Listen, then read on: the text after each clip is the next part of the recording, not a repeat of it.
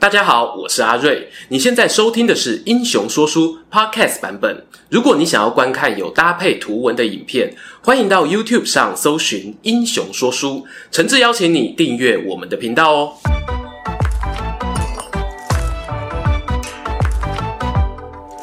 Hello，英雄说书的观众朋友，你们好，我是说书人阿瑞，替大家带来精彩的英雄故事。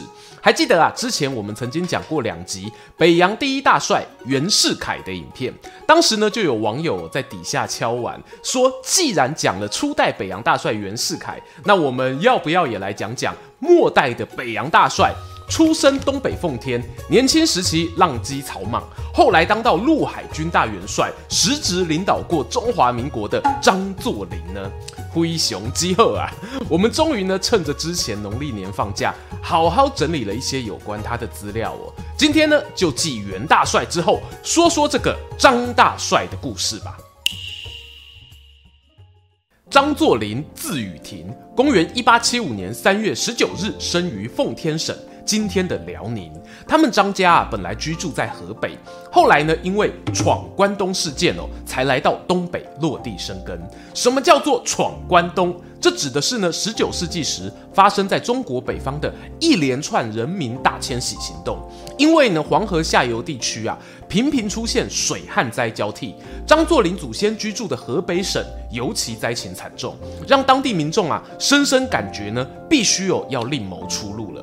他们把目光呢，转向隔壁的东北地区。这里是传说中大清帝国老祖先发迹的龙兴之地。相传呢，清朝皇帝啊，为了维持文化纯正，防止哦满人汉化，因此呢，禁止汉人进入东北。久而久之呢，这块地区就变得人口成长缓慢，还有大量闲置的肥沃土地。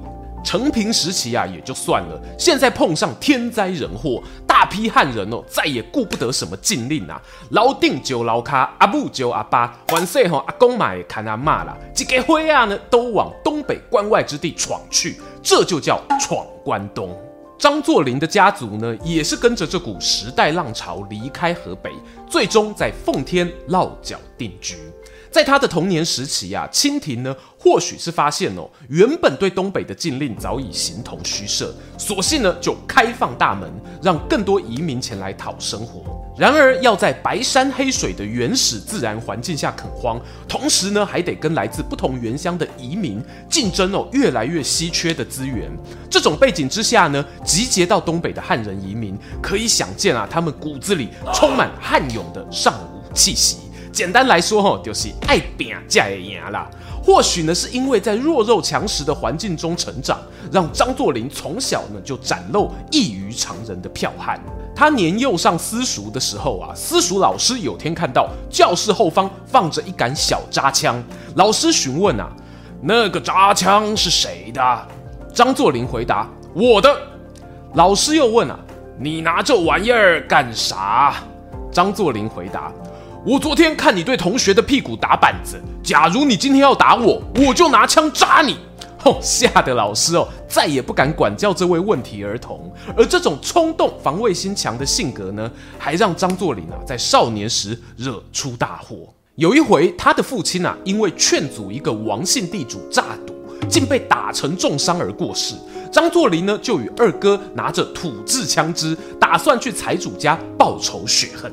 那一名财主呢，家里是两层的楼房，家人哦住在二楼上房，一楼呢则开放出租。当时刚好呢住着一名老阿妈，就说张作霖与二哥要报仇，当然不能大摇大摆的走正门啊。他们使出一个阿瑞我那年代台湾高中生必备的技能——翻墙。张家兄弟啊，翻过高墙，脚一落地，哗啦啦一阵声响，也不知哦是踩碎了花盆还是什么东西，当场把那个一楼阿嬷吵醒，走出来查看，谁在这吵吵闹闹啊？张作霖啊，怕打草惊蛇，连忙跟二哥冲上前捂住他的嘴，殊不知啊，三人拉扯之间，突然砰的一响。张作霖手上的土枪竟然意外走火，把老阿嬷呢当场给打死了。哎呀，没想到报仇不成，反而牵连一条无辜人命。张作霖因此被官府通缉，被迫逃往他乡。并且呢辗转加入了清末将领宋庆手下的义军，成为有一名基层士兵，也开启了他的早年军旅生涯。当兵后的张作霖啊，因为性情剽悍，受到长官宋庆的欣赏。先是被挑选为亲兵侍卫，后来呢，逐渐升级成小军官。张作霖觉得自己啊，这下也算小有成就了，于是起心动念返乡探亲。谁知道呢，又被先前的王姓财主举报，为了逃避官府捉拿哦，只得再度逃回军中。环境封闭的军营啊，确实是个藏身的好所在。然而，或许是天意使然，张作霖很快呢，又被迫要离开这个军中舒适圈。公元一八九四年，发生了著名的甲午战争。二十岁的他呢，随宋庆部队有入朝作战，哪知道呢，大清帝国兵败如山倒。张作霖在乱军溃退时呢，只好当逃兵以求保命。在逃亡的日子，他有机会认识一位替马治病的兽医，就决定呢，在他手下当学徒。没想到这个无心的选择，却让张作霖时来运转。因为掌握了医马的专业技能啊，当时在东北地区流窜的马贼对张作霖这位专业人士相当敬重，而张作霖呢，也因为这层人际关系，索性哦找人拉帮结伙，跟着当起马贼，成为绿林中的一股新势力。马贼要怎么赚钱呢？其中一个手段哦，就是找到村庄。声称提供保护，然后借机收取保护费。当时张作霖啊和他的十几名手下就在八角台这个地方呢充当保护队。没想到啊有一天，另一个黑帮首领海沙子率领二十几名手下，声称哦也要在八角台收保护费。二十出头的张作霖血气方刚啊，立刻挺身而出，表示带种的就跟我钉孤枝决胜负。没想到吼，一口海沙子也答应了。于是啊，双方人马各自呈半圆形散开，绕出中间空地。张作霖与海沙子宛如西部牛仔片那样啊，各自持枪展开决斗。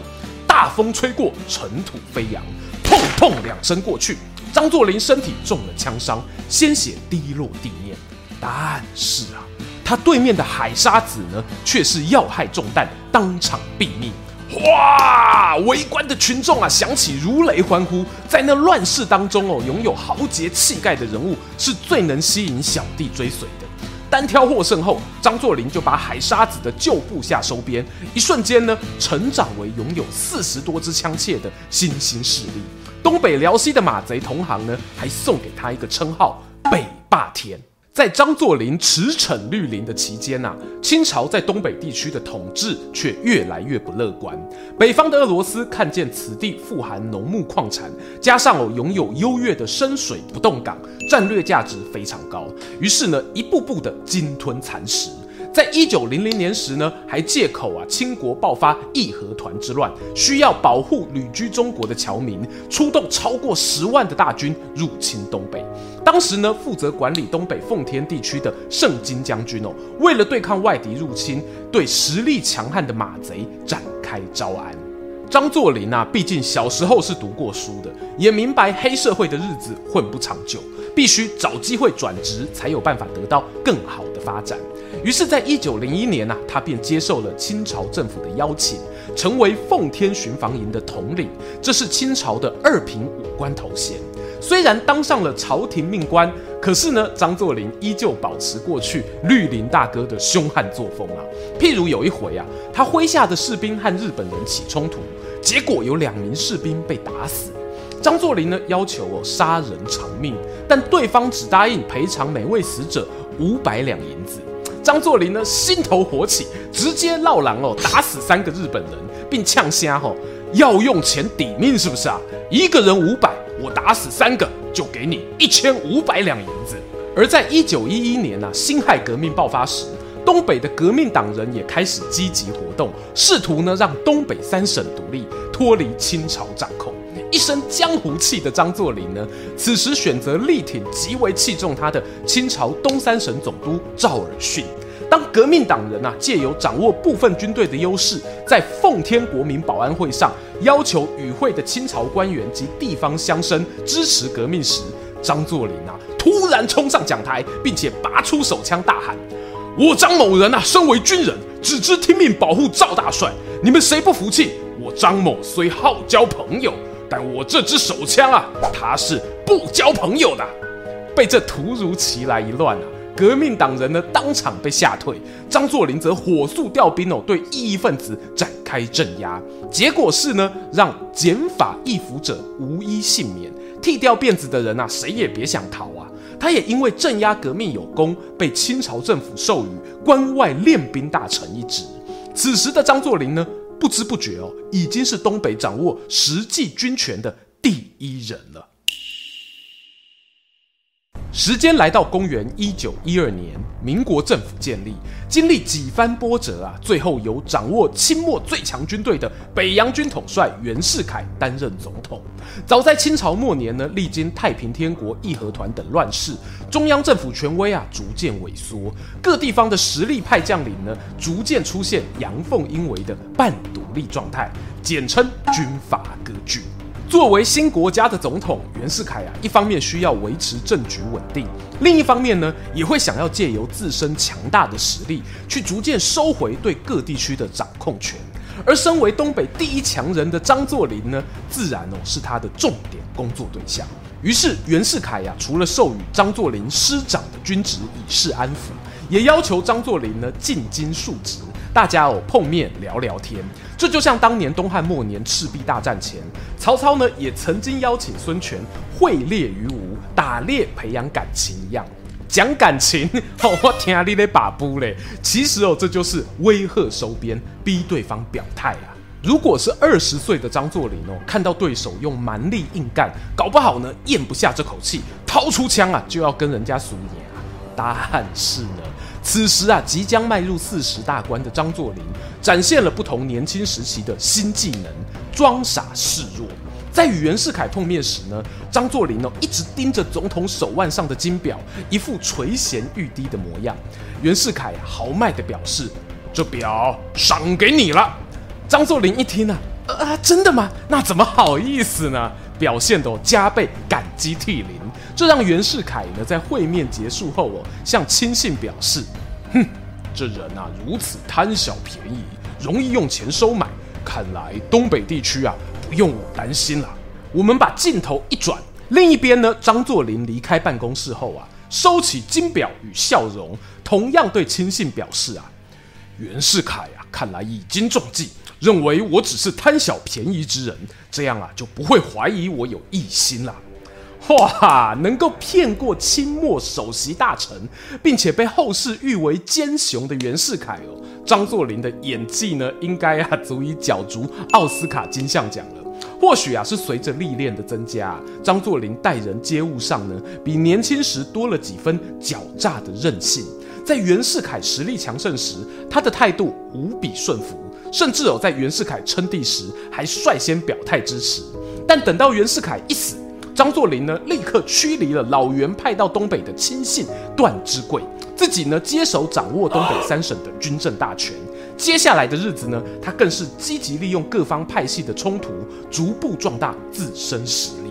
例如，公元一九二零年，直系与皖系军阀开战，张作霖呢就与直系联合，推翻原先在北京执政的皖系政府。他也因为参战的缘故啊，让东北军势力扩张到山海关以内。此时的张作霖呢，眼看自己有麾下部队已经发展到十多万人，就决定呢和直系开战，争夺中央政府的执政权。想不到呢，却被直系军阀打得溃不成军啊，只能够赶忙逃回东北老地盘。这场直奉战争的败北呢，让张作霖明白自家奉军战力不足，如果还有想要争雄天下，就必须大举改革。于是呢，他在部队人才上，让受过正规军事教育的少壮派将领，好比郭松龄、张学良等人执掌兵权，并且设立军校东北讲武堂，培育基层军官人才。而在硬体设备上呢，张作霖与日本合作，扩建奉天兵工厂。估计有每年能生产一百五十门各式火炮、炮弹二十万发、步枪六万支、子弹六十万粒、机关枪一千多挺。这巨大的产能呢，让该厂哦享有“东方第一兵工厂”的美名。根据张作霖之子张学良的回忆啊，东北军的炮兵呢，平常使用实弹练习，到了作战临敌之际呢，就让炮兵先发射数万发炮弹的覆盖攻击。当时中国其他派系的部队呢，从未见识过如此凶猛精准的火力，所以往往哦，火力展示过后，敌军呢就吓得不战而逃，让东北军轻松取得胜利。除了陆军之外，张作霖呢也积极扩充空军，他向德国、意大利购买新式飞机超过两百五十架，同时还增修公路，并且呢在各部队设立无线电通信班，使得东北军呢在快速集结、资讯传递统整的实力飞跃性成长。就这样，在第一次直奉战争的两年过后呢，张作霖决定再次率兵挑战直系军阀。由于整体战力啊今非昔比。加上呢，对手还在此时发生内讧，张作霖毫无悬念的击败对手，占领了北京，并且呢，在日后成为中华民国陆海军大元帅。而这个头衔呢，也意味着、他成为实职的国家领导人。遥想张作霖当年啊，从私塾学堂里跟老师顶撞的叛逆学生，到后来意外伤人成为通缉犯，加入基层军队又落草为寇。最后还能回归军队，甚至哦由黑翻白，变成统帅三军的张大帅。纯粹以人生经历来看呢，张作霖的崛起在历史上颇为励志啊。但如果对旧版的历史课本有印象的朋友，可能会知道呢，张作霖的下场哦却是死于谋杀。那究竟张作霖在执政时期做了什么事情，导致他死于非命呢？前面有提到啊，张作霖的东北军呢，之所以能飞跃性成长，很重要的关键哦，在于日本人的大力支持。而日本会大力支持呢，是因为啊，他们将东北三省视为帝国发展的命脉。东北三省临近日本殖民的朝鲜、俄国的太平洋基地海参崴，以及中国的河北省。而河北省境内呢，拥有北方第一大港天津，还有民国北洋政府的首都北京，可见哦，当地战略地位极为重要。另外呢，东北矿产丰富，肥沃的黑土更有利于粮食生产。以上因素呢，都吸引日本将势力啊往东北地区渗透。而张作霖在崛起过程中呢，也需要列强势力的支持，所以双方一拍即合，展开互动热络的蜜月期。然而，随着张作霖掌握北京政权后啊，他不可能只单方面依靠日本支持，还需要借助例如英美等西方势力的承认，才能让执政权啊更加稳固。加上呢，要是全盘接受日本人的合作条件，最后是要将根据地东三省拱手相让，这对靠东北起兵打天下的张作霖来说啊，是无论如何不能接受的。于是呢，张作霖试图采取以夷制夷的策略，也就是呢，改向英美势力靠拢，好利用其他列强牵制日本。他聘用美国人作为通讯工程的指导，并且自行向德国购买无线电设备，逐渐了打破日本在东北电信产业的垄断地位。除此之外啊，张作霖更是制定了一个严重干扰日本在东北发展的政策，那就是于一九二四年成立。东北交通委员会筹建东北铁路网，在此以前哦，日本在东北地区呢大力投资建设南满铁路，几乎呢垄断东北精华地区的交通及附带的商业利润。另一个潜在的影响就是呢，掌握交通动脉啊，有利于日后日本快速进军东北。而张作霖计划修筑与南满铁路平行的新铁路，必然呢会削弱日本人在铁路上的利益，严重的话哦，甚至可能会掐断这条交通命脉。可想而知啊，日本对于张作霖的举动呢非常不满。日本公使方泽千吉呢曾多次代表日本政府向张作霖抗议，并且希望他呢实践过去曾答应条件与二十一条要求相当的密约。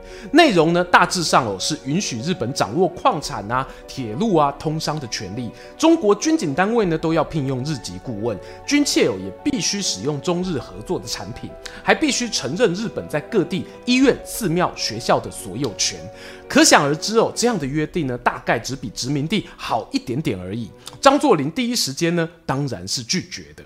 后来呢，就碰上了中国国民党发动四路北伐大军夹击北京，张作霖战况极为不利时呢，日方再次提出秘密合作条件，表示呢，只要你答应啊，我们就派兵对付国民党。张作霖面对这种狮子大开口的态度呢，很可能哦触动了他内心深层的尊严。他一方面啊痛斥日本趁人之危，另一方面呢发电报告诫前线将领，打仗打输没关系啊，但我们千万不能跟日本借兵，否则恐怕留下万世骂名。张作霖如此坚决不合作的态度呢，让觊觎东北地区的日本少壮派军官极为不满。甚至称呼他为忘恩负义之人，皇军最大的眼中钉。双方冲突瞬间白热化，引爆了震惊各界的结果。公元一九二八年六月，眼看啊国民党的北伐军势不可挡，张作霖呢决定哦，如同第一次直奉战争落败时那样，让东北军退回关外的老地盘，等待东山再起。六月三日夜晚，张作霖自己搭乘火车，先行由北京返回奉天。隔天凌晨五点多，列车行经金凤铁路与南满铁路的交界处皇姑屯站时呢，轨道下方啊已经被日本关东军埋放了大量炸药，霎时间地动山摇，铁轨被剧烈的爆炸和高温冲击，像是麦芽糖般弯曲，而张作霖所乘坐的那节车厢就像玩具模型一样，当场被抛飞了三四丈远。与他同车的乘客呢，共有十七人遇难身亡。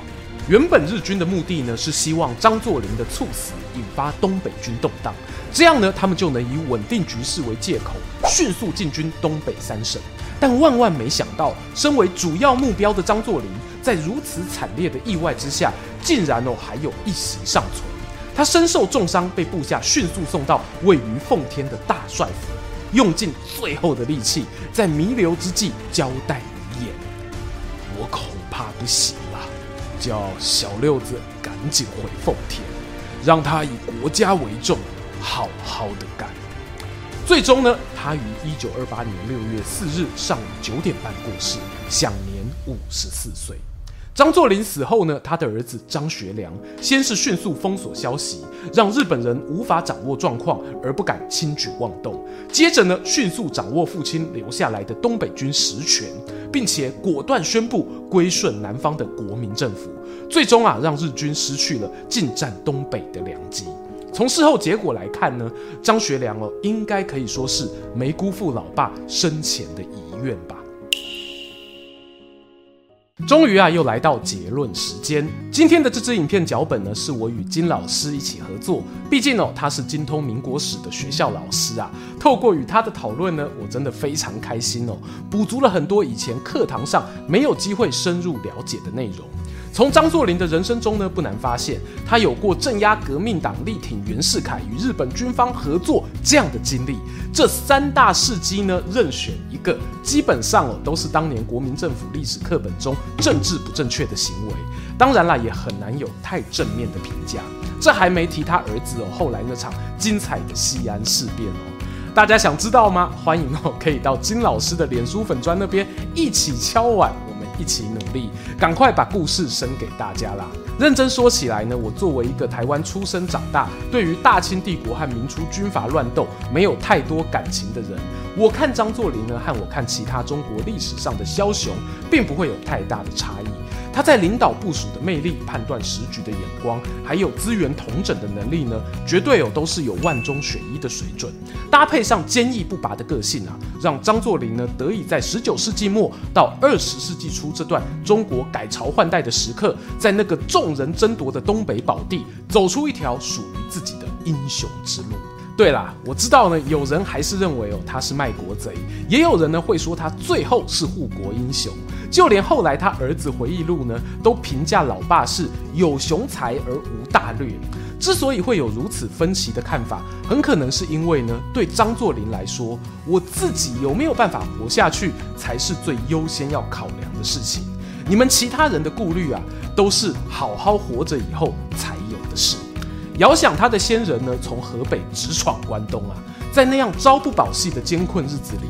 活下去这三个字哦，或许听起来不够高贵，却是再实际不过的渴望了。